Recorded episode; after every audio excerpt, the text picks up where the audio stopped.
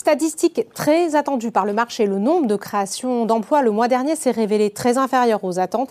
Si cette donnée ravive les doutes sur la reprise économique, elle laisse aussi à penser que la Fed ne procédera pas tout de suite à une inflexion de sa politique monétaire. Insuffisant toutefois, le marché a calé pour cette troisième séance de septembre, inquiet également d'une hausse des salaires aux États-Unis qui risque d'alimenter la spirale inflationniste. Le CAC 40 termine la séance en baisse de 1,08% vers les 6689 points. Du côté des valeurs, Danone fait figure de valeur refuge et avance de 0,65%, plus forte hausse de l'indice. Vivendi se reprend également et gagne 0,55% dans la tech. Capgemini et Téléperformance sont tout juste en territoire positif. À l'inverse, dans la tech, toujours Worldline chute de 3,49%, lanterne rouge de l'indice.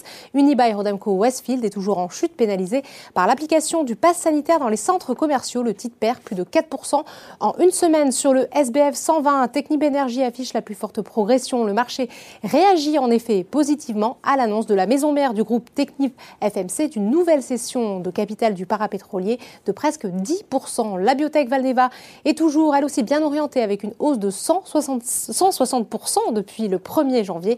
De l'autre côté, McPhee Energy est toujours pénalisée par des prises de bénéfices. Enfin, outre-Atlantique, la bourse de New York a ouvert en baisse après les chiffres de l'emploi pour août. Au moment de la clôture parisienne, seul le Nasdaq évoluait en territoire légèrement positif. Voilà, c'est tout pour ce soir. N'oubliez pas, toute l'actualité économique et financière est sur Boursorama.